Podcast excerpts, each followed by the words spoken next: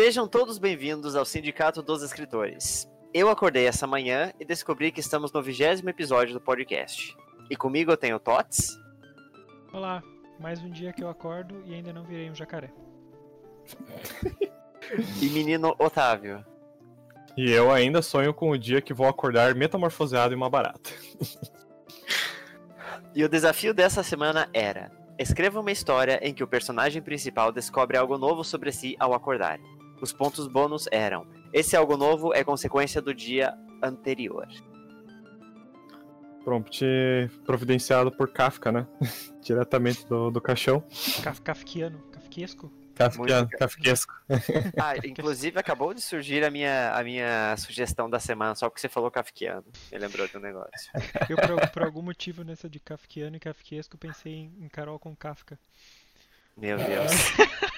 É, a, a, deve ser o nome de um podcast em algum universo paralelo aí. Não, cara. Vamos, vamos fazer esse podcast. É, vamos fazer. Carol com Kafka. Carol com Kafka. Vamos fazer um quadro, Carol com Kafka, que é os hate da semana, sabe? vamos lá, vamos lá. Começamos com o texto do Robson. Dudu tinha 39 anos e um Celta prata rebaixado na garagem. Era o dono de seu próprio negócio, um verdadeiro empreendedor. Gerador de empregos. Informais e abaixo do salário mínimo, é verdade, mas ainda assim, empregos. Não se podia exigir muito depois que a esquerda ficou no poder tanto tempo, mas as coisas estavam melhorando. Tudo que conseguira na vida até então era fruto do seu trabalho árduo. É claro que teve o sítio do vô Nicanor, que foi prontamente vendido e dividido entre os netos, que serviu de investimento inicial para Dudu montar o seu negócio. Mas isso era só um detalhe. O que contava era o trabalho duro e a mentalidade de vencedor. Eu escrevi sobre esse, esse personagem tão, tão comum chamado Dudu, que, que é, é de certa forma um cidadão de bem, né? Como nós já falamos várias vezes aqui. E eu, eu comento um pouco sobre, esses, sobre os valores dele, né? Que uh, trabalho duro, né? Uh, Deus, a família. E aí, então, e, e, conforme eu vou descrevendo esses valores dele, eu sempre vou apontando alguma, alguma falha, né, na moral desses valores. É, por exemplo, ele gosta muito da família, mas ele não passa muito tempo com a família, né? Gosta, ele ama a filha, mas ele prefere ir beber com os amigos do que do que passar tempo com ela. Não faz muita coisa em casa também e tal. E a esposa sempre tem que buscar ele quando ele bebe demais e volta meio que carregando ele para casa. E é isso que um dia, num, num, típico domingo em que ele tem ressaca por ter bebido mais no sábado, ele acorda se sentindo estranho e tem alguns problemas para se mexer e tal, acaba rolando para fora da cama, se arrasta até o banheiro, não consegue se olhar no espelho. E aí ele tem a ideia de se olhar na calota do Celta dele, que é cromada, e ele vai se arrastando do quarto até na, na garagem da casa e quando ele chega e se olha na, na calota do Celta, ele descobre que ele virou um jacaré. E, e ele, ele chama a esposa e ele tá desesperado ali. E quando ele começa a falar com ela, ele descobre que foi ela que, que levou ele. Ela é uma enfermeira e ela, enquanto ele estava desmaiado de bêbado no dia anterior, ela levou ele e deu a vacina nele. E ele fica indignado, assim, como que ela a, aplicou aquela vacina nele e levou ele contra a vontade e fica já pensando o que, que, os, que, que os amigos vão pensar dele, vão achar que ele é um esquerdista porque tomou a vacina e que ele não vai conseguir dirigir com aqueles bracinhos curtos. E ele tem, e, e meio que joga a culpa pra cima dela.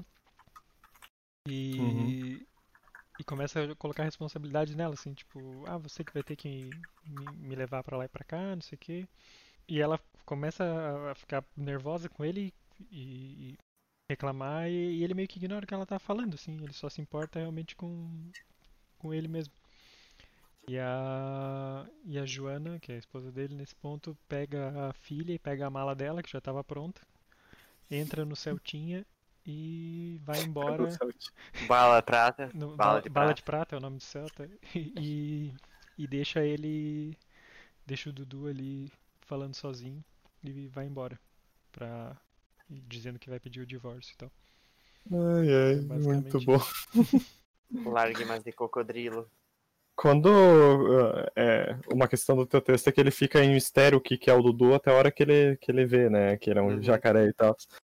E essa, toda essa parte dele tentar descobrir o que ele é, assim. Na verdade, ele não.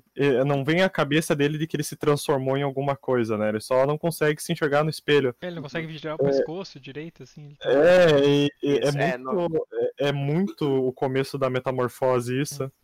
Sim, E aí- foi, a, foi a primeira coisa que eu pensei, pô, o Tots vai Sim. fazer uma referência ao Kafka de novo no segundo episódio consecutivo. De novo? Ah, não, não que você tenha feito, mas, Ah, tá. mas teve um, um episódio passado. Acho que não foi necessariamente o passado, mas o retrasado. Ah, mas eu pensei, ah, vamos, vamos ler com calma que deve ter algo diferente. Daí quando ele começou a falar que ah, não conseguia se mexer direito, o pescoço e tudo mais, eu pensei, hum, será que a mulher drogou ele ou alguma coisa? Que na verdade é verdade, né? de certa forma, não deixa de ser verdade. Mas eu também fiquei imaginando, porra, mas qual que é, qual que é o animal que o personagem do Metamorfose se transforma? Cara, eu não, não via barata na minha cabeça, me lembrava só um insetão. É uma Sabe, barata ou um besouro, ele, Ele não, não, ele ele não não diz. né? Ah, é, Mas eu- é, é tipo um. meio que um consenso de que é uma barata, sabe? É, eu pensava só num numa barata gigante antropomórfica, mas não me vinha a palavra barata na cabeça. Daí a imagem que me vinha era do Bushwick, pra quem assistiu Coragem o Cão Covarde, que é um personagem Não, não inseto. No- Nossa, deve ser meu episódio favorito, cara. Ele é do episódio que, o, que a Muriel vai pra Nova York pra tocar cítara no, num palco pro pessoal, assim. E o Bushwick é o cara que cuida do show e, e faz o backstage e tudo mais. Uhum. E daí, enquanto a Muriel tá tocando, ele fala pro Coragem, ó, preciso que você vá nesse endereço, pegue a caixa pra mim, ah, senão a velhinha vai, vai se dar mal, não sei o quê. E Uhum. daí o Coragem vai lá e faz tudo isso, e, o- e o Bushwick é assim, uma, uma barata antropomórfica, é, é Uhum. dentro de todo o surrealismo e horror do Coragem, o Cão Covarde. Inclusive, puta desenho, pra quem não Quando eu, Eu quando eu lia, era muito bom, cara. Era muito É bom. incrível, cara. Quando eu li a parte dele, dele acordando, a primeira coisa que me veio à cabeça é que era uma cobra, né? Uhum. É, pela questão dele se arrastando pela casa, derrubando as coisas no caminho, mas depois até faz mais sentido ser o, o rabo do jacaré, né? Ah, sim. É, E Eu ia dizer que a barriga dele também vai, vai um pouco arrastando. Uhum. Eu achei legal essa mistura de uma, uma crítica ao, ao cidadão de bem, né? Ele é, é- é muito separado em dois momentos esse texto, que é o, o momento real, né? Do, do cara, ah, ele herdou a fazenda do vô, então ele teve, teve ajuda no, no negócio dele, ele paga mal os funcionários dele com contratos informais e tudo mais. É um péssimo pai de família, apesar de, de ser o estereótipo do pai de família. Tem o Celtinha, que eu acho que é o detalhe mais, mais engraçado que, que teve. E aí tem a parte do, do surrealismo, que é ele ser transformado em um jacaré por causa da vacina Sim, que a e, esposa dele deu em segredo. e conversar com naturalidade, né? Com, as Ah, sim. com naturalidade. É, isso que me deu bastante da, da impressão do, do Kafka da metamorfose, da questão de, tipo, tá acontecendo algo estupidamente surreal e as pessoas estarem agindo com um grau de naturalidade quanto aquilo, que no, no Me- Metamorfose até tem um pouco da questão do, da família ficar assustada, mas depois eles tentam tratar como se fosse algo normal, sabe? Tentam esconder ele no quarto e vão alimentando ele tudo, sabe? Uhum, uhum. Não chega a ter essa questão do diálogo, mas, mas a, a, a sensação foi semelhante. Eu achei muito, muito divertido de tipo a, a conversa final dele com a Joana. De tipo, a Joana tá, tá pouco se fudendo pra ele agora, tá indo embora. E ele, tipo, essa é a tua última chance. Se tu sair dali, tu não volta mais. É, é, se isso aí é algum os poder. estágios, os estágios da negação. Foi, né, foi, cara? foi. Eu pensei nisso na hora de escrever. Exatamente isso. Você ameaça e de último você você, não, por favor, você implora. É, Inclu- Inclusive, uma hora troquei a ordem de um dos diálogos, porque eu, tava, porque eu comecei a pensar nos estágios da negação, eu sempre penso naquela. no É. vídeo da girafa. E daí. daí Não eu- conheço esse. Ah, é Five Stage Giraffe. Eu vou procurar. É coisa do É, vou- Adult Swim, eu acho. Ah, tá. É um, é um dos primeiros vídeos da internet. Assim. Ah, tá. Faz sentido. Eu, eu gostei muito de escrever esse texto, assim, foi muito divertido. E primeiro, quando eu pensei nele, eu achei que ia ser muito curto. E a, Uhum. par- a parte inicial ali que eu descrevo o, o Dudu e, a e os valores dele eu tinha pensado, tipo, como dois parágrafos, sabe, inicialmente. Só que aí quando eu comecei a escrever, eu fui tendo ideia, assim, e Uhum. de repente ficou ali, uma página, uma página e meia, eu acho. Acabou crescendo um pouquinho, assim. Desde o começo você tinha ideia da, da vacina e do jacaré? É Sim, sim, sim, sim. Tudo. Ah, essa foi a primeira. Ele, tem um. E, é o que de surreal de tipo, ah, te- teoria a esposa dele também tomou a vacina. Ah, pois, Né, com porque ela ela, trabalha não, com a sim, saúde. com ela não aconteceu, né? Porque não é, É. não é com todo mundo, mas... é, Que Mas é é, então, o que, o que me deu a entender é que, tipo, só transforma em jacaré quem, tipo, tá crente de que isso vai acontecer, né? tipo, ele fala, ah, eu vi no zap isso daqui, isso daqui acontecia. Isso aqui eu achei muito engraçado. E pra mim é, tem um grau de até metáfora e- em questão de tipo, fazer repensar se o que tá acontecendo é literal ou não, né? Na, no último parágrafo, quando ele diz que ele está chorando, né? Que remete à questão das lágrimas de crocodilo, a falsidade, né? Eu achei Uhum, interessante.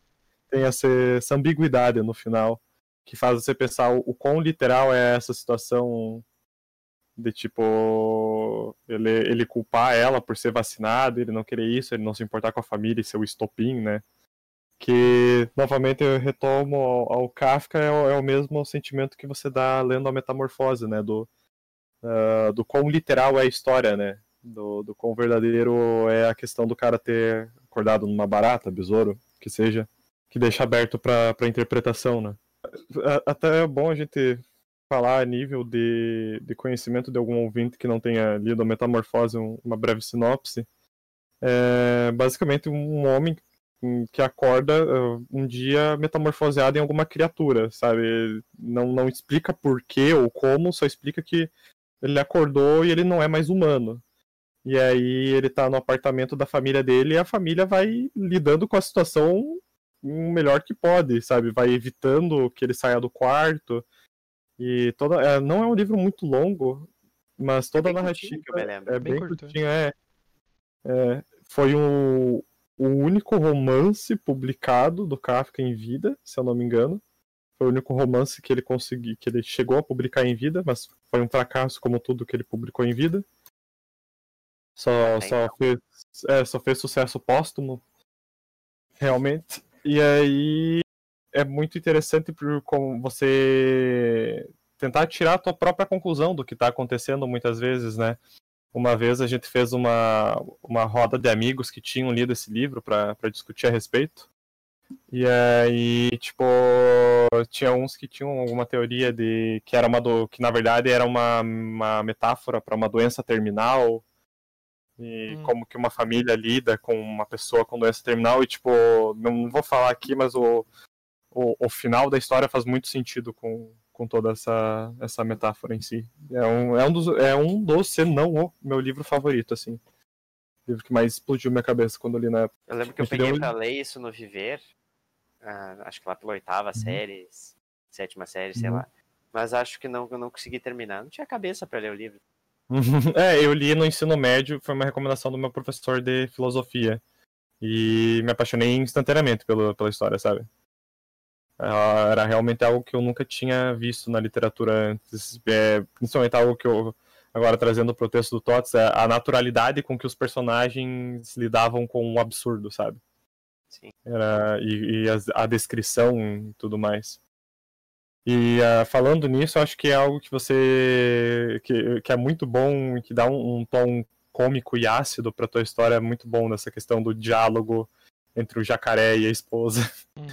Eu achei, eu achei muito bom. E como, como ser transformado em um jacaré, tipo, mostra que ele é- realmente é. Porque até então, a gente só sabe quem é o Dudu pelo que o narrador tá falando.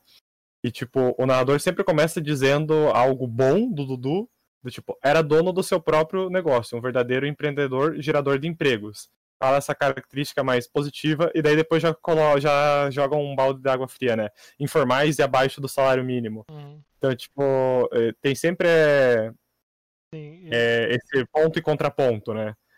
É, como E falou a filha também, né? Amava ela mais que tudo, só não mais do que fazer, churra... fazer churrasco e beber cerveja com os amigos. Isso. E aí, no momento em que ele tá puto, transformado num jacaré, é que ele se entrega como quem ele realmente é, né? Um, um negacionista e amante das teorias da conspiração. Egoísta, muito assim, né? É egoísta pra cacete, porque, tipo, até então. é- eu acho muito engraçado esse diálogo que ele fala. Agora, como é que eu faço? O que eu vou dizer pros meus amigos? Vão achar que eu virei esquerdista. Que bosta, cara. Ai, ai. Eu é, achei muito Pois é, bom. e daí ela fala que. Ela, ela, ela fala, tipo, essa é a tua preocupação mesmo, né? Se você passasse tempo É. com a tua filha ao invés de aqueles amigos bêbados, e daí a resposta dele é como é que eu vou dirigir? E dela, sim, tipo, é isso que você, que você, você escutou uma palavra que eu falei? Uhum. né? E- Não, e daí, e daí ele já muda a situação, né? Tipo, ele já vai dando, tentando retomar o controle da situação, dizendo que é ela que vai ter que dirigir ele pro trabalho e não sei o que. É muito bom, cara. Quando ele já era claramente dependente dela, né? Também tem al- alguns Sim. momentos do texto que eu coloco isso. Tipo, a primeira coisa que ele faz quando ele acorda na cama e não consegue se Uhum. mexer, ele vê que tá muito pesado, não consegue mexer o pescoço e de- decidiu então fazer o que qualquer homem no seu lugar faria. Joana, me ajuda aqui! Muito quando- bom. E quando ele se vê o reflexo no- na roda, ele também faz a mesma coisa. Ele chama por socorro pra, pra esposa vir, né? Esse, é- é- é- essa voz do narrador, ela me lembra o Stanley Parable. Uh, Stanley Parable é um jogo em que você, contro- você vai andando por um escritório e tem um narrador sempre descrevendo o que você tá fazendo. E, tipo, quanto mais você começa a desobedecer ele, porque você tem esse poder de escolha, mais é, ácido e sarcástico ele vai ficando. Acho que a primeira vez que tu tem essa- essa opção é quando você vai entrar numa porta, daí tem duas portas.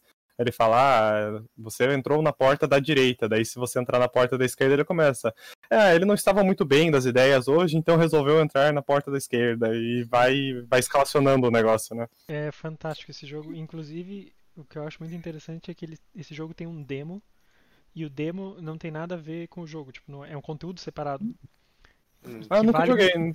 Cara, jogue, porque vale a pena. Eu, eu joguei o demo também depois. Eu, eu já tinha jogado e daí eu vi alguém falando que o demo era legal de jogar porque era diferente e é, é no mesmo estilo, só que é algo mais curto com um conteúdo diferente. Conteúdo extra. Sim. assim. Bem legal. Você sabe o que, que me lembra também esse tipo de narração e o Stanley Parable? É aqueles. é aquele desenho que tinha do, do Pateta. Que. Pateta?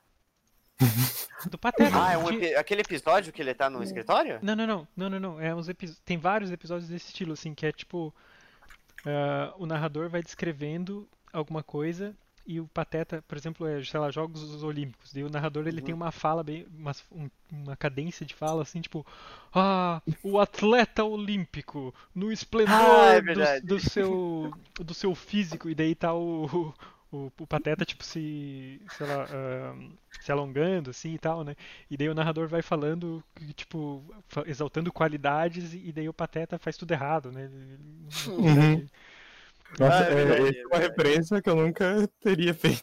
Eu, eu também, eu pensei agora, quando você falou, eu lembrei desses episódios, e- porque eu achava bem engraçado, assim, assim. Aqui tem, aqui tem cultura! Ele fala, ah, o Cultura. predador no seu habitat natural. E daí tá lá, tipo, sei lá, o, o- bicho tomando uma cerveja, deitado, sabe, algo assim.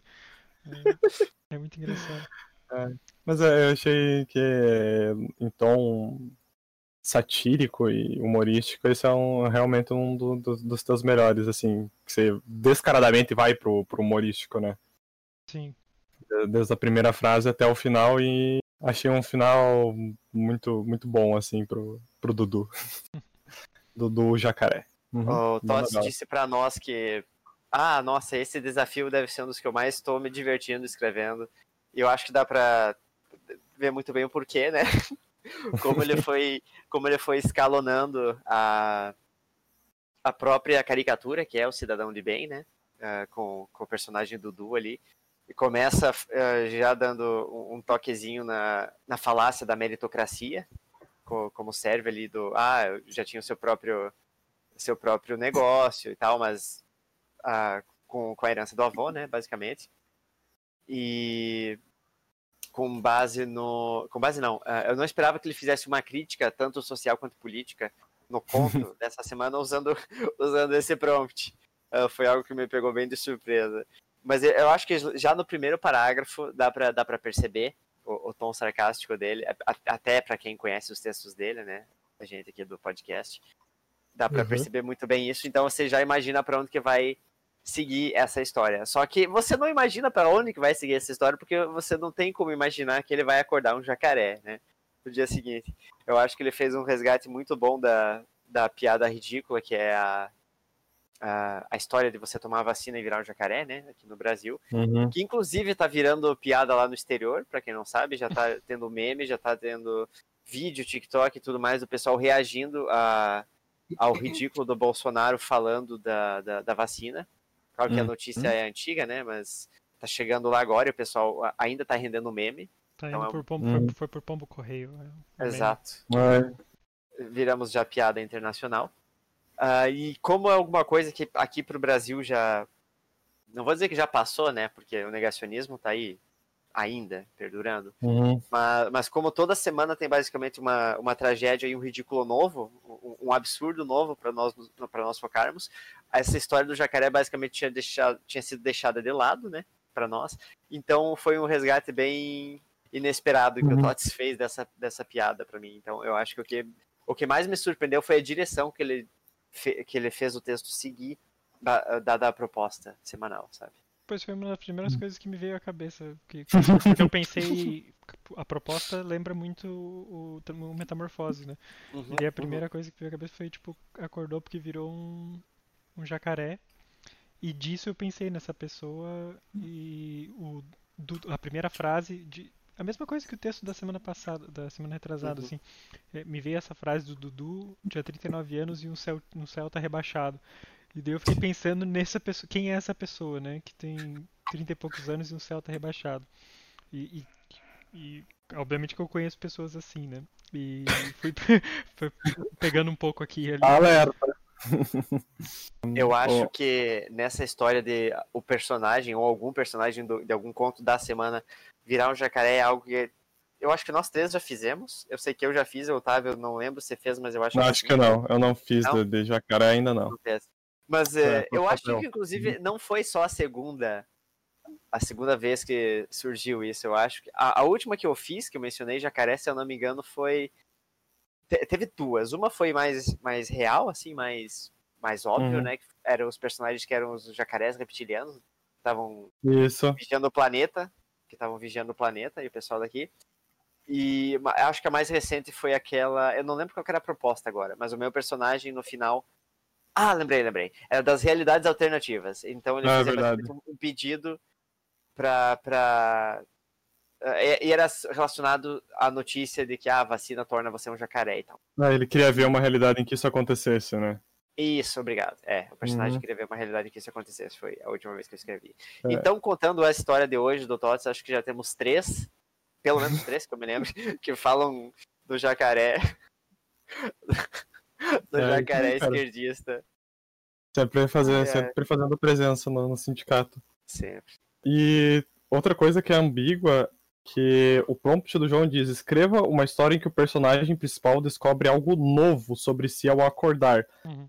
Mas, e, e- eu, eu fiquei, inclusive, eu vou, vou trazer essa discussão né, depois de ler o meu, meu texto, fiquei matutando muito sobre essa questão do descobre algo novo, porque realmente, na, na, na interpretação que a gente pegou na, na última gravação de- do sindicato, foi a questão do, do metamorfose, né, de Sim, acordar exatamente. transformado. Só que Exatamente. é, esse texto do Tots, apesar de tratar do, do cara ser transformado em jacaré, ele tem quase uma ambiguidade que poderia. Antes de, de vir essa questão dele ser um jacaré, eu tava pensando que ele ia acordar e descobrir que agora ele tava divorciado, né? Ou que. Ah, seria legal. É, é, mas é, é meio que isso, tipo, vai pra essa, vai para essa linha no fim das contas, né? Porque ele tanto de Uhum. vir um jacaré quanto ele fica divorciado, né? É, Eu fiquei muito pensando nessa linha, linha né? O, o desafio da semana foi inspirado no, na metamorfose do Kafka, né? Até como foi um, algo muito discutido no último episódio. Uhum. E, mas assim, é, eu tinha até pensado, ah, descreva uma história em que o personagem, ao acordar, é, transforma-se em alguma coisa, por exemplo. Tinha sido a primeira ideia que passou na minha cabeça. Eu falei, tá, mas eu não, não quero fazer o prompt que é a, a, a, a proposta da metamorfose, sabe? Então vamos, vamos abranger mais isso aí, vamos ampliar isso aí. Eu falei, ah, daí eu fiz o prompt que é o atual. Escreva uma Uhum. história em que o personagem principal descobre algo novo sobre si. Isso pode ser uma metamorfose, podia ser uma, uma, informação nova que a pessoa tem Uhum. e, e assim vai. Então eu quis realmente abranger mais essa ideia. Uma, uma outra possibilidade que me veio à cabeça quando eu tentava desvendar qual seria o, a sacada que o Tots ia fazer foi algo meio se eu fosse você. Do, Ah, Tá ligado? do, não do Dudu cheguei a- acordar. É um filme brasileiro esse que o, Sim. o Tony, Tony Ramos. Uhum. E. Ai, quem que interpreta a esposa dele nesse filme? Aquela que a não é a mãe do Fiuk. Aquela que não é a Glória Pires? A Glória Pires? É. A Glória Pires, tá. É, o Tony Ramos e a Glória Pires são um casal e aí eles acordam. Na verdade, não lembro se eles acordam ou se é num elevador agora, faz muitas vezes esse filme. E eles trocam de corpo, né? Eles trocam. Ele, ele vira ela, ela vira ele. Daí eu pensei que ia ser isso. Tipo, o Dudu ia acordar no corpo da Joana e aí ia ver que a vida. Como ele era um merda de marido, sabe? Ah, tá. É, mas assim, logo, logo foi, fo- foi, descartada essa ideia só pela, por você dar muita ênfase na, no ele não conseguir ver como ele tava, né? Mas eram possibilidades que me vieram à cabeça. É isso então? É isso, não sei que o Sim. tem alguma pergunta pontual pra nós. Não, não. Então, okidoki. Beleza, Passemos ao então. texto do Mr. Otavius. Enquanto ainda tinha tempo, busquei pela verdade. Eis que visitei o primeiro grande sábio, cujas histórias que ouvi eram dignas de lendas. Perguntei-lhe sobre a vida, a morte, os deuses e principalmente sobre a verdade. Perguntas estas que jamais foram respondidas. No lugar da verdade, recebi longos discursos sobre coisas materiais, sobre os elementos, mas nada diziam de concreto. Agia como se tudo soubesse, mas nada me respondia. Então, minha história ela acompanha um discurso de um personagem é, é, caracterizado como o Grande Mestre. Ele está dando um discurso em praça pública sobre uma visita que ele fez a homens que eram chamados de grandes sábios da- do seu povo e como ele se frustrou com essas visitas. E basicamente, tipo, ele via que esses homens na verdade fingiam saber de tudo e nada sabiam. Sei que nada E- tem, né, cara? É, exatamente. Mas eles não tinham a, a humildade de, de- de admitir que o conhecimento deles era limitado e tal. Uhum. Enfim, é, é um, é um discurso meio filosófico, e aí tem. Eu descrevo que tem sempre alguém anotando o que ele está falando, e ele atrai pessoas tanto que estão interessadas quanto que discordam do que ele fala. E se encerra o discurso, todos vão para casa, e eu deixo a entender que, tipo, haviam pessoas que ouviram o discurso dele e não não gostaram do que ouviram e planejavam algo, algum golpe contra, contra esse grande mestre. E aí eu encerro a história com o grande mestre acordando no outro dia, recebendo um guarda em sua, em sua casa, que traz a, uma sentença de morte sobre as acusações de impiedade, ateísmo e corrompimento da juventude. Nesse parágrafo final eu re- revelo que o grande mestre é o Sócrates, né? Uhum. E é, é basicamente isso a minha história. A questão de eu peguei eu- os fatos que do que ele alega que levaram ele a, a ser condenado, né? Me veio à cabeça porque eu estava lendo um livro sobre diálogos do, do Sócrates e de Platão. E aí tinha o, tinha o diálogo da condenação, do, do julgamento de Sócrates. Uhum. E ele fala tudo isso no julgamento dele. Ele fala que ele fala dos grandes sábios que ele visitou e como na verdade eram homens que mais falavam do que sabiam. Posers. E, é, e, e fala que dentre esses, dentre esses motivos ele irritou muitas autoridades também e que chamavam ele de ateu e tudo mais. Ele tenta provar que ele acredita nos deuses, ele ele fala sobre as leis e tudo mais e acaba acaba sendo condenado igual, tipo, por, por maioria dos votos ele acaba sendo condenado. E essa foi a, a margem que eu peguei da interpretação do prompt do personagem descobrir algo novo sobre si ao acordar, né? Que no caso, Sócrates descobrir que ele estava sendo sentenciado à morte. Uhum. Mas isso é, é, é real? Tem esse esquema dele ter Uhum. sido licenciado? Eu não sabia. Sim, sim. É, não, não é tipo, não é esse discurso que ele dá. Aqui eu peguei, é, eu peguei esse, peguei o discurso do julgamento dele, que ele fala que ele que ele contou sobre essa história e fiz o momento em que ele contou, né? Criei essa, esse cenário. Mas, tipo, eu criei todo o cenário real de, tipo, sempre o Platão tá, tá anotando o que ele tá falando. Que esse livro que eu tô lendo dos diálogos, ele é, eu tô lendo em, em e-book, porque era um, um, livro de mais de mil páginas, tem, tipo, vinte e poucos diálogos entre os filósofos, né?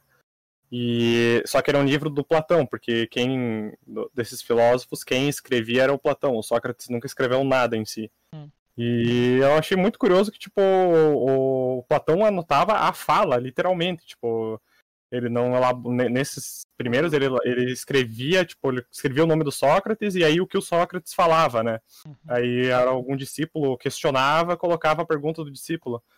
E aí é muito interessante, porque os primeiros diálogos desse livro são os últimos diálogos de Sócrates, que é um é um dele questionando sobre a verdade, um dos discípulos dele, ou, ou era as leis, eu não lembro agora, o julgamento dele e o último diálogo antes dele ser envenenado. Que essa é toda a história dele. A, a, levaram. Dizer, ele foi sentenciado à morte ofereceram tentar, tipo, tirar ele da prisão, mas ele quis levar até o final, tipo, dizendo que ele tinha que seguir as leis e tudo mais, e aí ele, uma maneira que ele morreu foi tomando um cálice de veneno. Tal qual Rasputin. Ah, ele levou, levou a filosofia dele a sério demais. Não, Rasputin morreu assim? Ele foi envenenado, levou um ah, tiro, só que acabou morrendo de hipotermia. Não, na verdade, tem um rolo mistério na morte dele, né? Porque tentaram matar ele diversas vezes. Aí Sim. essa vez foi tudo junto isso aí, que eles colocaram veneno nele, deram um tiro e jogaram ele no rio. Não depois... conheço. Sim, aí daí... tá, mas ele acabou morrendo por hipotermia. Não, mas então, o que dizem é que depois, uh, não lembro se alguém viu ele saindo do rio ou se achou as roupas dele, tipo, fora ah, do rio, algo assim. Isso eu não lembro. Mas até onde eu sei, não, não chegaram a achar o corpo dele, eu acho. Hum. Eu acho que tinha, tinha alguma treta, assim. Eu sei que tentaram matar uhum. ele diversas vezes e, nunca, e não conseguiam. O Rasputin, Otávio, era um conselheiro da família real russa, lá por uhum. 1920 e pouco, se eu não me engano. Uhum. E tem até uma música. Mas da, um conselheiro, né? Ele era um manipulador. É, assim. não, sim, sim, mas ele, ele também, ele tava. A posição dele era conselheiro, né? sim, é que, da... é que assim, Oi? tinha. Entrando já talvez demais na história, mas eh, eles tinham um filho uhum. doente, né? E ele era meio que o Isso. único. O Rasputin era o único que conseguia. Eu não lembro qual era a doença do, da criança, mas o Rasputin eh, dava, ajudava, era o único que conseguia ajudar, seja lá o que for o problema que tinha hum. a criança. E eventualmente o, o Zar foi para uma guerra e ficou só a Zarina, a criança e o Rasputin. E, e, e é a Zarina que estava mandando no país. Só que o Rasputin exercia muita influência nela, então basicamente o que diziam é que o Rasputin mandava na Rússia naquela época. Uhum. Aqui o Wikipedia taxa ele como um místico russo. É, sim. sim, ele, ele meio que foi é, de ele, basicamente. e ele, ele, meio que previu a, a, própria morte, segundo o Wikipedia também. Isso carece é, de fontes. Não... Sabia que queriam matar ele, né, cara? Você... Não, não ele disse, ó, presinto que deixarei de viver antes de 1 de janeiro. Confia em mim que eu vou morrer. Isso aí não precisa ser evidente para saber que querem te matar se você tá. Do, do, né? Se você é o. Ah, tem, tem uma foto aqui no. Tem uma foto aqui dele morto com uma bala na testa. Ah, é? Uhum, Mas é uma foto igual aquele, aquele viajante do tempo com celular? Esse tipo de Olha, foto? Boa pergunta, cara. Ele morreu em 1916. Curioso, cara. Não, não conhecia Inclusive, mesmo. vou deixar nas recomendações aqui o vídeo. vídeo o vídeo a música, né, na verdade. Da, da música Rasputin do Bonnie M. É uhum. legalzinho. É daquelas músicas disco dos anos, sei lá que ano que é isso aqui. na verdade, 80, 70. Eu ia dizer que eu, eu, desconfiei do, do Sócrates, porque quando no meio do discurso ali do cara ficou é bem esse esquema do tudo que sei é que nada sei, quando ele começa a criticar uhum. eles. É, é. Uhum. Uh, esse, tu, o discurso tu falou, tu pegou palavra a palavra ou tu reescreveu aqui? Não, não, não. Eu reescrevi baseado interpretando aquilo que tá. ele falou no julgamento. É, isso tá, aí, baseado no que ele falou no julgamento. Isso, esse discurso fui eu que fiz, mas uma coisa que eu tentei deixar, tipo, que é muito igual o que tá no livro, os discursos dele, tipo, eram gigantes, sabe? Tipo, o cara falava pra, pra um caralho, sabe? Uhum. E aí, tipo, tentava, tentei deixar ele mais longo, tipo, e realmente ele falava por longos períodos de tempo, e aí depois alguém interrompia ele para fazer alguma pergunta, sabe? E é, era mais ou menos assim que funcionava. Eu, Não. eu achei que ia ser. qu- Quando ele começou a falar, eu vi que tava, não acabava mais, eu achei que ia ser o resto do texto só ele falando. Se fosse fidedigno, ia ser assim mesmo, porque os diálogos deles são imensos mesmo. É um monólogo, literalmente. É um monólogo, sim. Nossa, o último diálogo dele, quando ele tá prestes a morrer, que ele tá falando da alma e como a alma é meio que uma parada imortal, então por isso que ele não tá preocupado com a morte. Cara, parece que acho que aquele diálogo tem uma hora, duas horas de leitura e, tipo, é muito ele falando. É, chega a ser engraçado que, tipo, alguém faz uma pergunta de duas linhas pra ele, ele passa, tipo, cinco páginas respondendo essa pergunta. Esse era, esse era Sócrates. Pelo menos o que temos de informação a Pois, respeito pois, dele. Vai saber, né, cara? Sei do, É. do viés. Sei que nada sei. Isso daí é cabeça, coisa, coisa da cabeça do Platão, isso aí. É tudo mentira, cara. É, Tudo mas é, tem as, teorias, tem, tem as teorias de que Sócrates seria uma criação de, de Platão Ah, é? como o mestre, sim. Ah, tem de tudo, né? Porque, tipo, em teoria, o Sócrates nunca escreveu uma palavra, né? E é tudo muito conveniente. Ele tem aquilo de ah, dele dizer que o- os ensinamentos dele ficam para aqueles que têm ouvido, sabe? Não, não ficam para, para o papel. É muito. e já o cara, Platão. é, é tipo essa coisa de. Ó, isso aqui não fui eu que falei, mas tô aqui, tô aqui repassando isso aqui. É, isso aí. Confia no pai, E- confia no pai.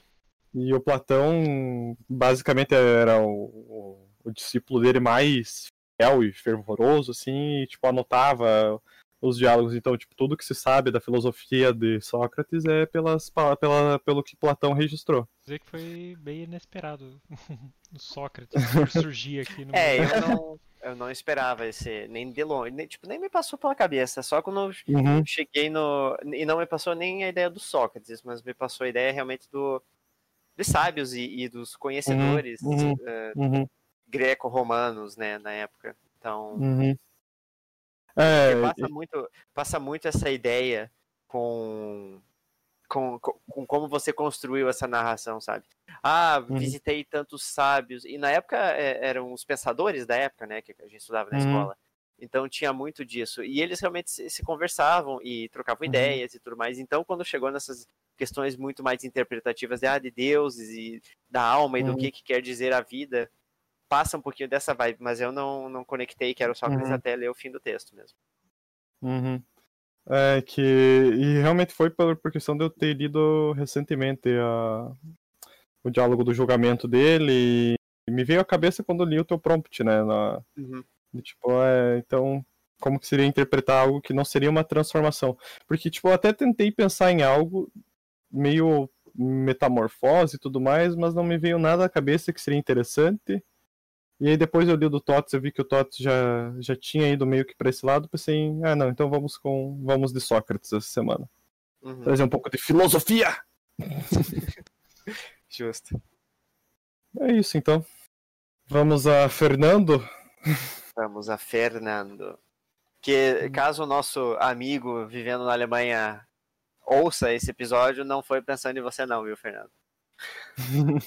Mas olha que, que ele também gosta do, dos vampiros aí. Go- Ele, Verdade, ele, ó, ele- verdade. Ele, é gótico, você descreve os caras como gótico. aqui. É corte. Não, eu descrevo os, os, os frequentadores do local. Sim, é um lugar. O Fernando ia estar nesse lugar aí. Justo, justo. Estaria Então, va- vamos lá. Ele se sentava na cama, encostando-se no travesseiro mais macio que já experimentara na vida, e punha-se a pensar na noite anterior. E que noite fora! Recordava-se de ter conhecido aquela mulher num bar. Um bar alternativo, como alguns chamavam. Ambiente demasiado escuro, decorado com luzes neon e frequentado, em sua maioria, por jovens vestidos de preto e fragrantes de cigarro. E em meio a tudo isso, ela o encontrou. Fernando mal conseguia acreditar que ela o procurara. Ele havia passado bons 30 minutos perscrutando o lugar e não a tinha visto em lugar algum. Eu fiz o meu conto baseado na ideia. Bom, a proposta era o personagem principal acorda descobrindo algo novo sobre si, né?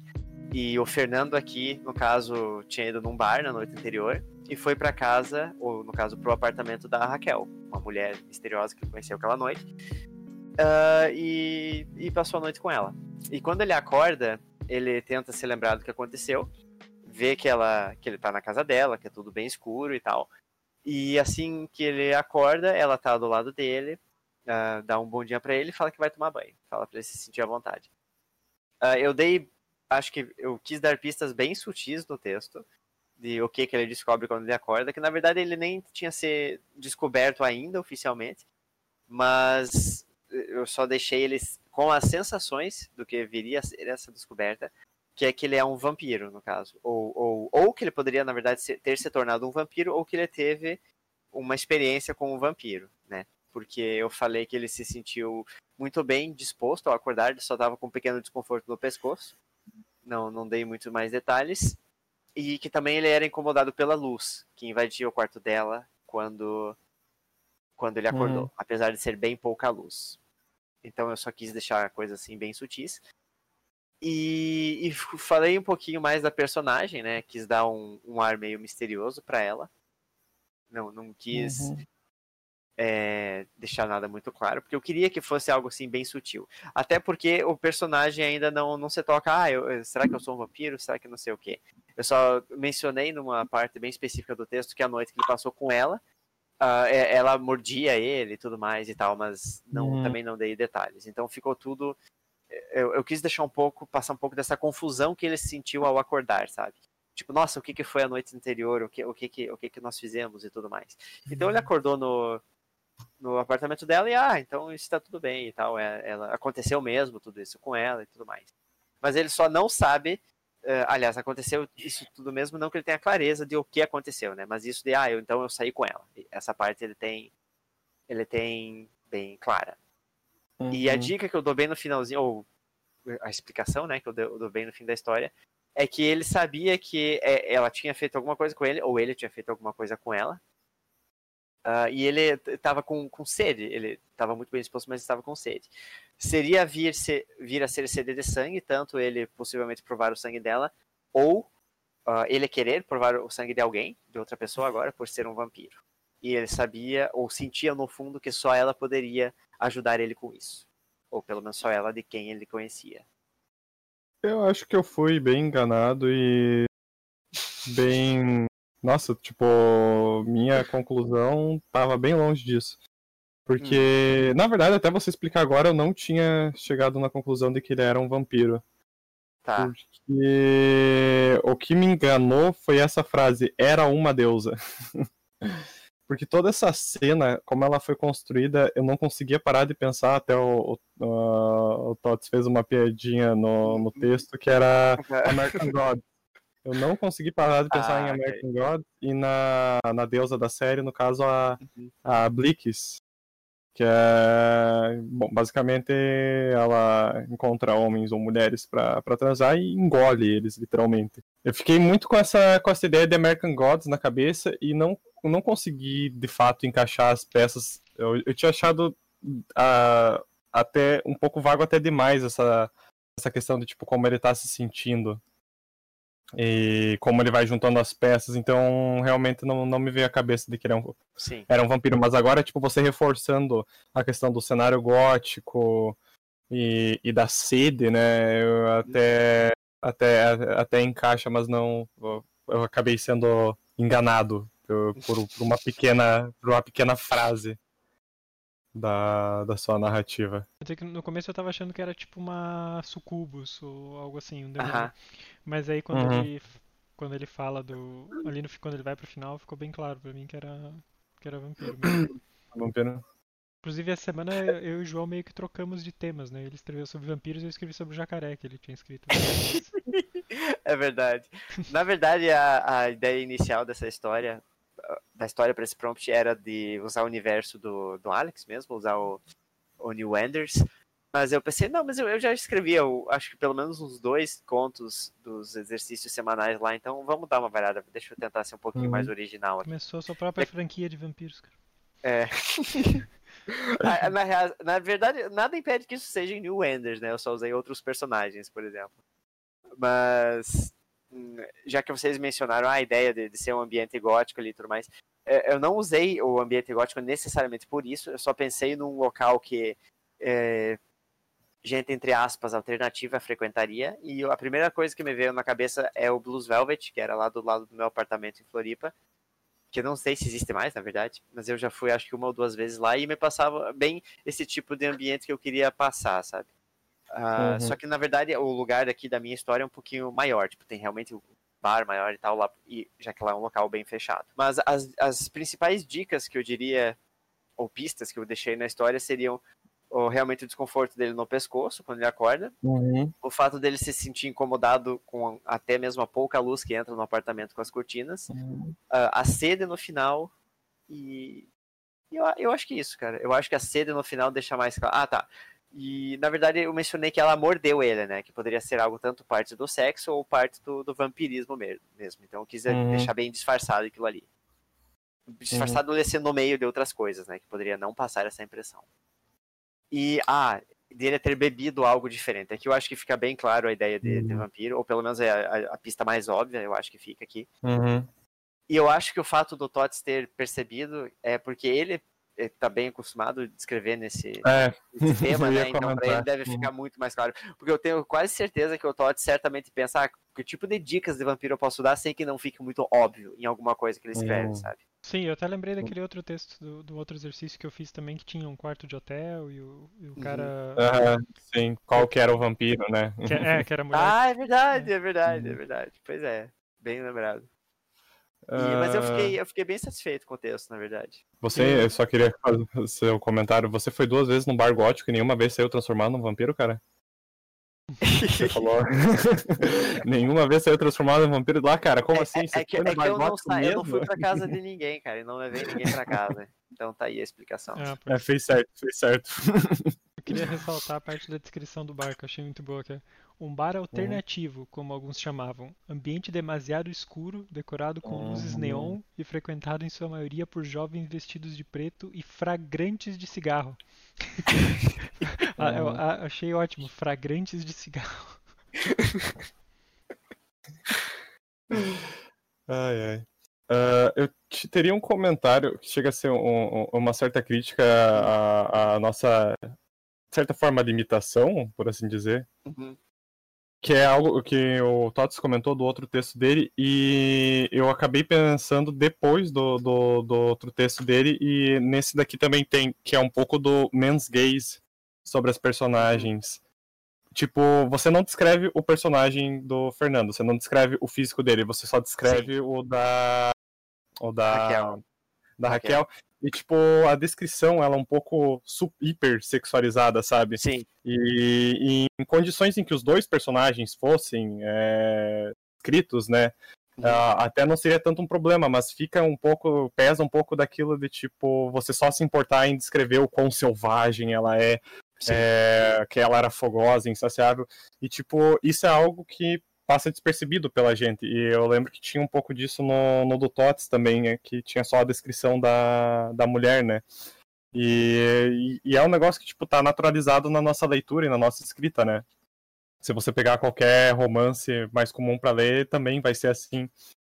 E, e, eu acho que, tipo, é algo interessante a gente observar e tentar, tipo, achar soluções para não para que a personagem feminina da, da história Sim não seja exclusivamente o é, sexualizada. O modo tá expiatório tá disso, né? Uhum. Isso, exatamente, é. Eu é, entendo e concordo, cara, mas no, uhum. no caso desse texto, eu acho que, tipo, se uhum. encaixa, pelo menos, talvez não uhum. tudo, né? Mas, a meu ver, se encaixa Sim. por quê? Porque o texto está do ponto de vista do Fernando, ele não é o narrador, Sim. Mas é o narrador uhum. falando do que ele sentiu e do que ele lembrava da noite, Sim. Uhum. E daí é o fato, quando ele está descrevendo ela, toda, todas, é claro que só está descrevendo as qualidades físicas dela, mas uhum. nesse, nesse caso eu acho que se encaixa porque ele conheceu ela na noite anterior, eh, foi uma one night stand, né, de fato. Sim. E a uhum. ideia dela era justamente seduzir ele para levar ele para casa, uhum. sabe? Uhum. Então eu, eu acho... acho que um contraponto que você pode fazer disso é, é colocar o Fernando falando um pouco de, de como esse sentimento também vinha dele, sabe? Como, uhum. como ele também é, ele não, não se sentia intimidado pela, pela agressividade dela na cama, por assim dizer, né? Uhum. E a- acho que seria um, um contraponto interessante para não ficar tipo que esse estereótipo de, de- da mulher que se joga pro, pro homem, que a única maneira de seduzir é, é assim, sabe? Uhum. Mas é, é- não, não é necessariamente algo que, que quebra ou destrói o teu texto em nenhum sentido, é só um- algo tipo a se observar, mais um comentário geral, sabe? Sim, sim. É algo Não, que claro, é claro. muito. Venho por meio desta informar que o seu texto está cancelado. O seu texto acabou de entrar na, na nova sessão do sindicato, o Carol com Kafka. Carol Meu Deus. Ai, socorro, Então, então cancelado. socorro. Ah, Pronto, tem o nome Eu do acho que episódio já. Uma Carol das, com uma Kafka. das razões que eu escrevi ela assim, até talvez subconscientemente, foi porque ela tá fazendo o papel de predador nesse texto, né? Hum, Isso. Então, por É, isso o- que eu quis dizer, por isso que até, nem pensei, ah, falar quanto ele também queria, sabe?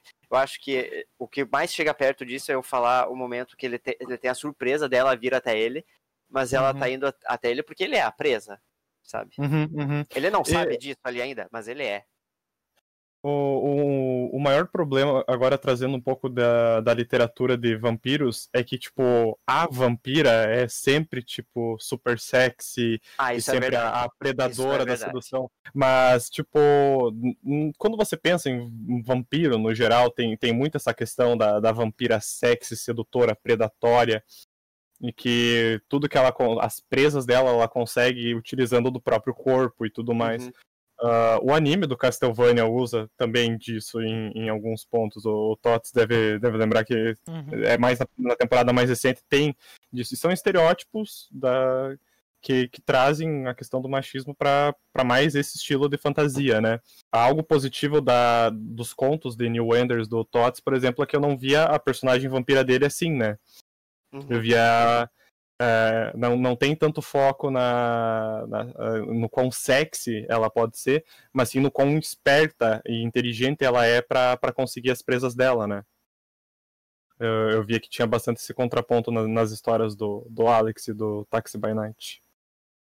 Não sei se era proposital ou se acabou vindo é, com o personagem mesmo, mas eu achava um, contra- um contraponto interessante Sim, é, das narrativas. é, eu não gosto muito do. O, o, próprio Alex também é um pouco contraponto, porque o, o vampiro, normalmente, né, ele é aquele esquema mais burguês, assim, né? Uhum. É, é um. É tipo. É que a lenda do Drácula vem de um burguês, É, né? sim, sim, claro. vampiro Mas é se tu pegar Anne Rice também, né? Uhum. Tem esses padrões, assim.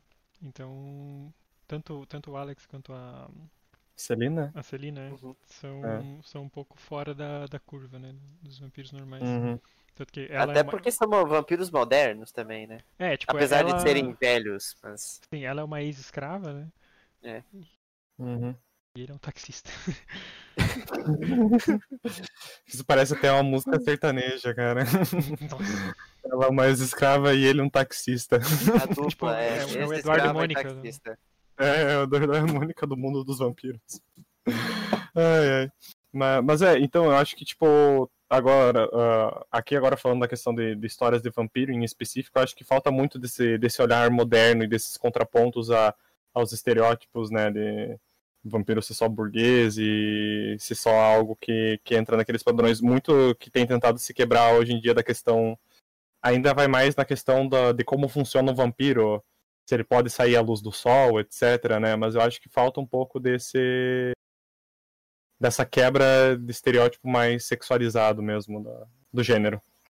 Isso do estereótipo de vampiros, não entrando na parte sexualizada e tal, mas Uhum. falando disso de sol e tudo mais.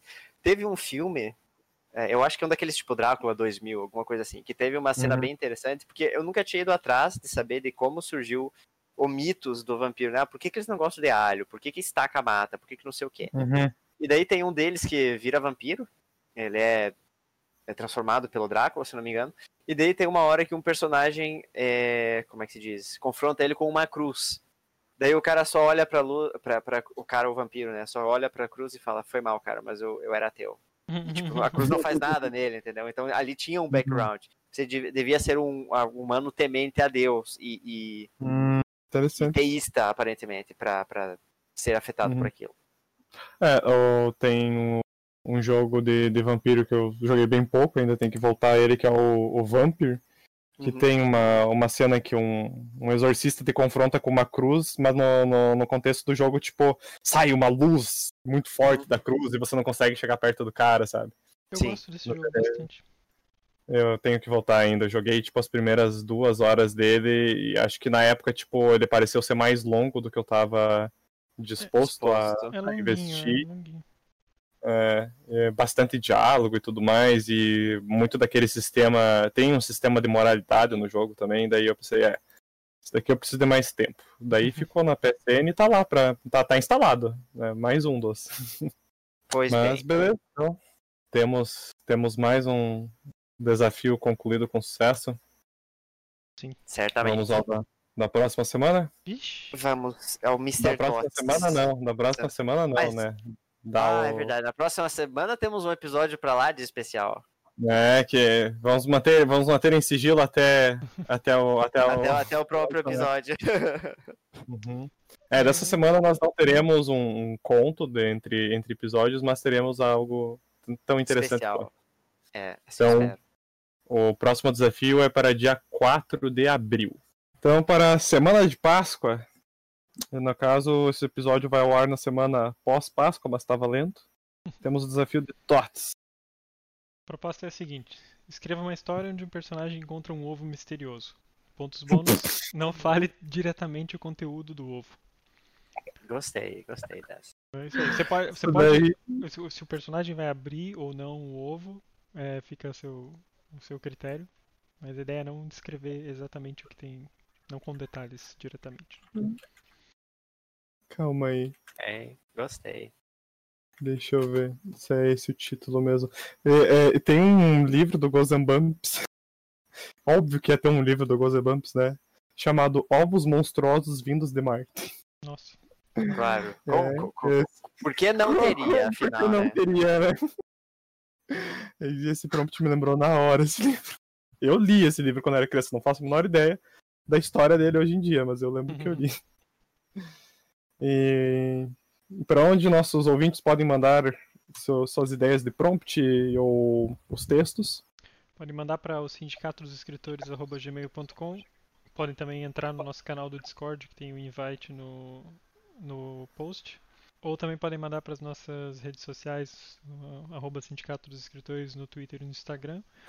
Ou mesmo até pelo blog, dá para mandar por comentário lá, ou por, pelo contato. O blog que é, No- inclusive é sindicatodosescritores.wordpress.com. Show de bola. Lembrando que esse fica para a semana da Páscoa, pessoal. Que Isso, dia semana que vem 4 temos um, um episódio, mais um episódio especial. Episódio secreto. Daqui a pouco esses episódios especiais não, não vão mais ser especiais, porque eles É aquela história, cara. Quando, quando todos são especiais, ninguém é. Cara. Vamos ao nosso novo quadro, Carol com Kafka. Puta merda.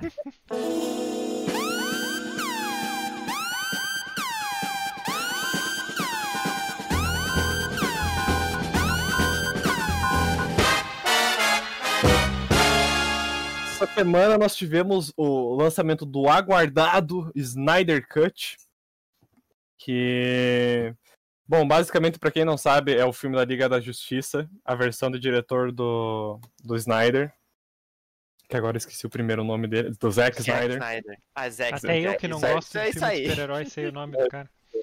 É, esqueci, esqueci. Mas é que o Zack Snyder não é só dos filmes dos super-heróis. Zack Snyder, diretor que fez a sua carreira com 300. E desde Ah, então. dele. Desde tem- então, só ladeira abaixo. Desde então só- Ah, vai, vai. O filme do Watchmen é ok, até, vai. O É, filme eu do do é- Sim, sim, do eu é, gostei. é bom, é bom. É, mas desde então ele tem tentado provar um argumento que slow motion funciona independente do contexto. Hum. E, enfim. Liga da Justiça foi lançado há alguns anos e ele estava sendo dirigido pelo Zack Snyder, que acabou tendo problemas. Se eu não me engano, ele perdeu a filha no meio do, do, do filme. E aí ele teve que se afastar da direção. Mas meio que, tipo, depois pipocaram informações de que, tipo, ah, isso daí foi só meio que o que foi jogado pra imprensa, porque já tava tendo bastante problema interno entre o estúdio e o diretor, né? Porque o diretor queria fazer uma coisa, o estúdio queria outra, enfim. E aí meio que acabou sendo conveniente para o estúdio tirar o Snyder da, da direção e colocaram o, o Joss Whedon, também conhecido por dirigir o primeiro filme do Vingadores, né? Primeiro e o segundo filme. Uhum. Pra consertar e finalizar o filme. O filme saiu, foi recebido medianamente pelo, pelo público. Tipo, hum, teve quem adorou, sempre tem, mas tipo, também não foi um desastre total. Mas certamente foi um filme diferente do que estava sendo vendido nos trailers, né? E aí, desde então, a internet começou a campanha do Snyder Cut, que era para que a Warner liberasse a versão do Zack Snyder, né? O que ele tinha planejado. E enfim, que saiu. Quatro horas de filme. Eu ainda não assisti, porque Puta merda. são quatro horas de filme. 3 horas e 50. 4 horas é com os créditos. Mas, assim. Saiu, né, cara? E é um, é um feito. É um feito da internet, assim. Não, não dá pra dizer, tipo. Realmente, eu. Eu vi o, o comecinho, tipo, fui testar pra ver se a legenda tava tudo certo. Nas minhas, na, nos meus sites é, alternativos para assistir filmes. E aí, tipo, o filme começa com um agradecimento do, do Zack Snyder por, por todos os fãs, que esse filme só tá saindo. E, assim, eu só tenho, o que eu tenho a trazer aqui, que é, é, é um, é um feito da internet. Tem pessoas que dizem que, que é qualquer coisa, sabe? São só quatro horas da, da mesma história, porque em essência ele não tinha muito o que mudar do filme. Só tem cenas extras e é, é um negócio meio curioso de você pensar que ele lançou esse filme, esse filme tem ganchos pra sequências, mas as sequências nunca vão acontecer. Porque esse filme pro, pra Warner é um, um spin-off, uma versão alternativa. Peraí, mas não foi ele que Então- dirigiu o original? É? Não, ele dirigiu, ele saiu no meio da direção ah, por ele saiu, problemas tá, tá, familiares entendi. e o Joss Whedon assumiu o, res- o restante do filme. Ah, só que, tipo, daí. Nossa, tem muita mais treta. Tipo, o ator que interpreta o Cyborg falou que Joss Whedon era extremamente ah, agressivo e a, a, beira, a ponto de beirar o racismo no, no- no- nas gravações. E, tipo, foram abertos até processos contra o, contra o Joss Whedon eh, pela maneira que ele conduziu o filme. E eh, como ele mudou a história do filme, como ele cortou, tipo, tinha todo um arco pro personagem do Cyborg, que é o que dizem que tem nesse Snyder Cut, tem um, um arco de fato pra esse personagem. E tá totalmente fora da Liga da Justiça que foi lançado anteriormente e tudo mais. É, é um feito do mundo nerd, mas assim, é aquilo que é só pra, pra nerdola se deleitar, porque tem algum, algum fim. Não Só é queria trazer fanservice, isso né, cara? É o É, fanservice. fanservice, mas eu queria trazer só uma discussão, tipo, quatro horas, assim, pra um filme de super-herói, cara. Tipo, não É. querendo merecer filme de super-herói, eu gosto, eu acompanho, eu assisto, mas, tipo, quatro horas, velho. Eu acho que foi um, um pouco longe demais. Eu acho que eu não. é, O último filme tão longo que eu assisti assim, que não era nem tão longo assim, era algum Senhor dos Anéis, cara. Porque nem, É, o o, último- nem os dois últimos Avengers foram tão longos assim, sabe? Só o, só o irlandês que eu assisti que foi tão longo assim. Ah, o irlandês é bem longo, é verdade. Mas eu não cheguei Uhum. a assistir, não. É, não sei se vale investimento, não sei dizer. Nem lembro Ah, mais do que. Falaram que era um puta filme, né? O irlandês, é, Só é eu, bom. eu gosto bastante. É, Eu não lembro de quase nada da história. é com mas- o Alpa- Alpatino? É isso? Uhum. É igual, é igual os outros do Scorsese, né, cara. É o CG, não, é o Alpatino do CG, né, cara? Ah, o, Scor- o Scorsese nunca me decepcionou, cara. Vai que um dia eu dou, eu dou um. É que são o quê? Não, a Três horas de história- filme. Eu, eu lembro que eu tinha gostado do filme, que a história geral era boa, porque ela é uma história real do, do Uhum. fim da máfia, enfim, dos últimos anos da máfia e tal. Só que ela é extremamente arrastada, extremamente longa. Eu não achei tão arrastado. Eu achei, um, eu achei um- pela, pela duração do filme, eu achei que fluiu Uhum. bem, Uhum. assim. Eu lembro que eu assisti em duas partes. Eu assisti uma hora e meia e depois assisti a outra uma hora e meia. Ah, eu vi muita gente, na época, o pessoal que trabalhava comigo estavam assistindo como se fosse um seriado, sabe? Uhum. Mas eu lembro que alguém, alguém no, agora falando do irlandês, tinha separado quais momentos do filme era bom você parar, tipo, como se fosse o final de um episódio, né? Porque ele tem tem três ou quatro arcos durante a história, os capítulos, por assim dizer. E daí dava pra você assistir como se fosse uma série de quatro, uma minissérie de quatro episódios. O Snyder Cut, inclusive, era pra sair em episódios. Era pra ele sair em quatro episódios de uma hora cada e acabaram decidindo que o pessoal que queriam que o pessoal assistisse de fato o filme, então lançaram É que filme de uma que por, A verdade por é que o qualquer jovem hoje razão- em dia não tem. hum, não consegue segurar a atenção por mais do que uma hora, né?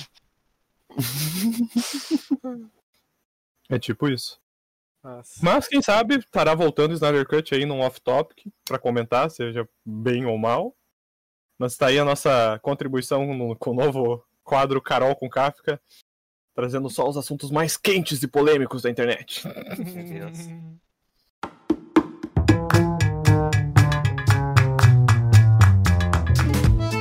Vamos ao off-topic então? Vamos. Queria trazer um pouco da experiência que foi jogar Horizon Zero Dawn, um jogo que tava no. é, Eu acho que inclusive no sindicato dos jogadores foi o vencedor do meu Promessa de Político, Ah, que é um jogo que eu tenho que desde que eu comprei meu PS4 e até então não tinha jogado. Tenho achado interessante até então. É, não explodiu minha cabeça como eu imaginava, porque eu lembro que na época ele foi muito bem falado e tinha uma expectativa nesse jogo por ele envolver dinossauros robóticos e tudo mais. É, na verdade, assim, acho que a expectativa grande era, era por causa disso, assim, porque era, era legal essa ideia dos dinossauros robôs. Mas acho que ele Uhum. impressionou mesmo pela personagem, assim, que, que não, o pessoal não esperava que fosse tão boa. A performance dela, eu gosto muito da atriz que faz. Inclusive, tu reconhece Uhum. ela? Ah, não, tu não jogou os Life is Strange, né? Não, não joguei ainda. Pronto, é- é- ela faz também. Eu, Ela é- faz uma, é, é uma das protagonistas que daí eu reconheço. é uma das protagonistas. Hum. Eu gosto muito É dela. assim, ela azul? faz- Aham. Ah, ela? Não sabia. É que, tipo, Life is Strange era outra tecnologia que eles usavam, é um, um outro estilo, então acho que seria difícil de reconhecer pela aparência, né? Mas Ah, não, mais é pela, pela voz. voz. Pela voz, é. Uhum. Porque eu, eu gostei, eu, eu, tô, eu tô gostando da personagem. Até agora eu não tenho nenhuma opinião formada sobre a história num geral. Porque, uh, pra quem não sabe, Rise Zero Dawn se passa num futuro, aparentemente, em que tudo foi pro caralho. Existem dinossauros robôs e a civilização voltou pra Idade das Pedras, por assim dizer. Cadillacs usam- dinossauros. tipo, vivam, vivem em tribos e, tipo, tudo que existe tecnologia na tribo que você pertence no jogo é meio que proibido, saca? Ah, é meio que tipo um, um tabu. E é. Você, você controla a Eloy, que é uma garota ruiva que foi exilada desde o nascimento dela, então ela foi eh, criada por um outro exilado, né? Mas não explica muito bem em- até onde eu joguei, tipo, por motivos, o que, que tá acontecendo. E aí, basicamente, você vai, vai controlando ela desde a infância até a adolescência, né? Uhum. E eu só, a- o tutorial desse jogo eu acho que é uma parte muito fraca, porque ele é muito. ele se estende demais pro meu gosto, porque você controla ela como criança por muito tempo, né? E basicamente você não pode fazer nada. Quando você é criança, só meio que segue a história. Mas depois ele é, pega um momento interessante e vai apresentando o universo e tudo mais.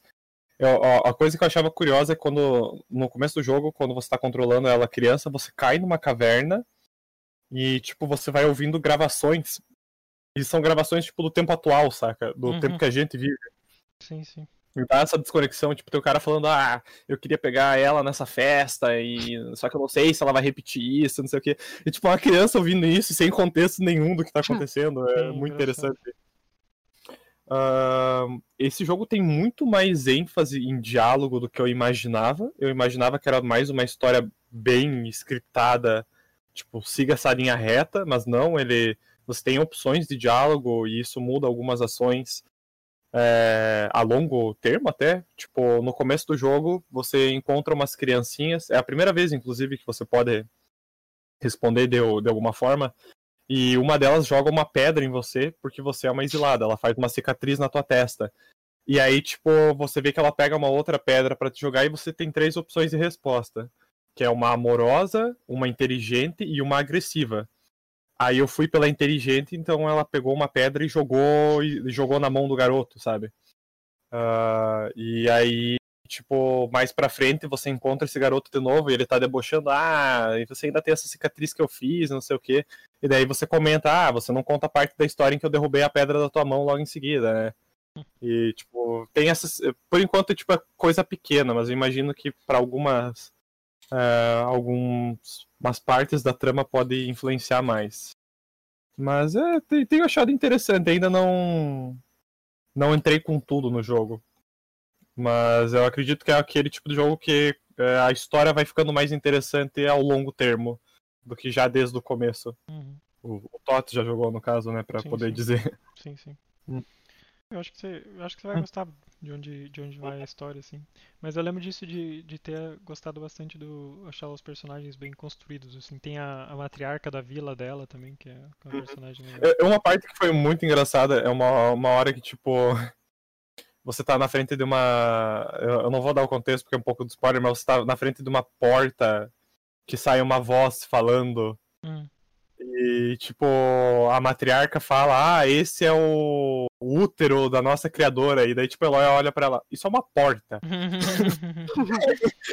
Tipo, como, eu, eu- como tem esse, esse místico por trás da tecnologia, tipo, eles não entendem mais a tecnologia, então eles interpretam com coisas humanas, né? Sim, passou tanto tempo, né? Isso Então- eu acho bem divertido essa, essa ideia. O meu último comentário seria de que eu comecei a assistir Neon Genesis Evangelion. Nani! Ai, ai, ai. Então, já odeia o Shinji ou não? Não, não, eu assisti 15 episódios, por enquanto. Tá, já assistiu mais da E- metade do negócio? Assisti metade, assisti metade praticamente. É, eu comecei a assistir porque, tipo, abri a Netflix e, tipo, tava um monte de coisa de, de Evangelion aparecendo pra mim e falei, ah, vamos, vamos ver, né? Vamos ver qual é que é. Acho que a coisa mais Ah. destoante de Evangelion é, é o tema tão alegrinho com a história. Cara, então, eu fui assistir esse anime na expectativa de ser um negócio super sério, principalmente o que você falou, né? De falar que trata de ansiedade, depressão e tudo mais. E ele é todo bobinho e cheio de piada, algumas piadas muito Não, ele, idiotas. ele tem, ele tem, de É. fato. Ele é dos anos Ele- 90, né, cara? É, só que, tipo, esperava ser um negócio super sério, super denso. Ah, mas não, tipo, ele é, um, ele é um anime, no fim do dia ele é um anime. Sim, não, ele é um anime. Ah, tem todos os problemas de supersexualizar todas as mulheres possíveis Uhum. na história, como qualquer outro anime de, de sua época. Ah, mas, tipo, eu tenho achado interessante, mais interessante do que bom, por assim dizer.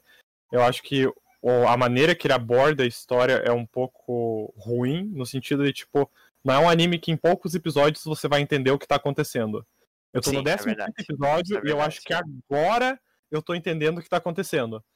Mas ainda assim, é, é um anime sobre fim de mundo. Basicamente, ah, aconteceu um grande impacto em 2015. Ou ah, eu não lembro se em 2015 é quando o anime se passa, ou se foi antes. Não lembro do ano. Enfim, aconteceu um grande impacto. Acho que o na, impacto é na 2015 e o anime se passa em 2030, quase, algo assim. É, é alguma coisa do tipo. Mas enfim, aconteceu um grande impacto e vieram criaturas pra Terra chamadas anjos, que eles chamam de anjos, né? É. É, não explica porque eles chamam de anjos, inclusive um dos personagens questiona, pelo menos até onde eu assisti não explicou porque que eles são anjos. E tipo, um dos personagens fala, ah, que, que irônico a gente dá o nome das criaturas que estão destruindo a humanidade de anjos, né? Não sei o que. Mas enfim, ainda não explicou muito disso. E a única maneira deles, deles derrotarem é com uns robozão que são meio que seres vivos. Não, Uhum, também uhum. não faz muito sentido isso. São seres são, vivos tipo, que eles meio orgânicos, verdade. É, eles são meio orgânicos, é isso aí. Que é uma organização que tem, mas ele envolve bastante conspiração política. Sim. Em poucos episódios você vê que, tipo, tem alguém controlando os anjos e existem interesses por trás disso. As personagens são legais. Curiosamente, a personagem que eu tenho mais interesse em saber a história é a que menos falou até então. Que é a, a, a Ray, que é uma ga- garota de cabelo azul. É, E... Talvez por isso você esteja mais interessado nela, porque, né? É, não. Não, não pelo é- cabelo azul, mas porque foi a menos mencionada. Não, é, não, é que, tipo, os poucos momentos em que essa personagem fala, alguém manda ela calar a boca, basicamente, tipo, e ela simplesmente obedece qualquer coisa que falam pra ela. Ah, dá pra ver que tem algum trauma e dead issues ali. Hum. Mas assim, os É. personagens, os personagens no Esse geral anime são. é, é Daddy Issues, é, é o tema do anime. Era É, isso é, mesmo de que eu ia fato, falar, porque tipo, o protagonista, ele tem problemas com o pai, o pai é um escroto do caralho com ele o tempo inteiro. Só que daí, tipo, basicamente ele tava anos sem falar com o pai, e quando o pai entrou em contato com ele, ele falou, ó, você vai entrar nesses robôzão e vai matar esses monstros. É isso. E, Sim. tipo, a história só vai daí em diante. É, é interessante, é curioso. Eu tô me preparando pelos dois últimos episódios que dizem ser. Não, os Ah, dois últimos você é, pode né? pular, sinceramente, tá? Tipo, Não, não, é, realmente. É, os dois últimos são uma viagem LSD.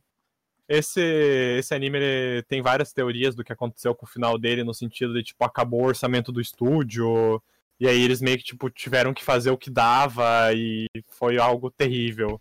Assim, Tanto que até hoje, até hoje, tipo, saem End of. Evangelion, é, tipo, Então. tentando consertar o final. eu não. Eu sei que tem, ou vai ter, ou era pra ter, sei lá, quatro Esse filmes. ano tem mais um. Pois o é, último. eu não sei se esses filmes são pra continuar depois que terminou o anime, ou são tipo um, um- basicamente um englobamento de toda a história dele. Eu sei São que quando sair tudo eu quero assistir. Ah, são releituras, tá. São releituras, pelo que Eu eu não assisti nenhum deles ainda.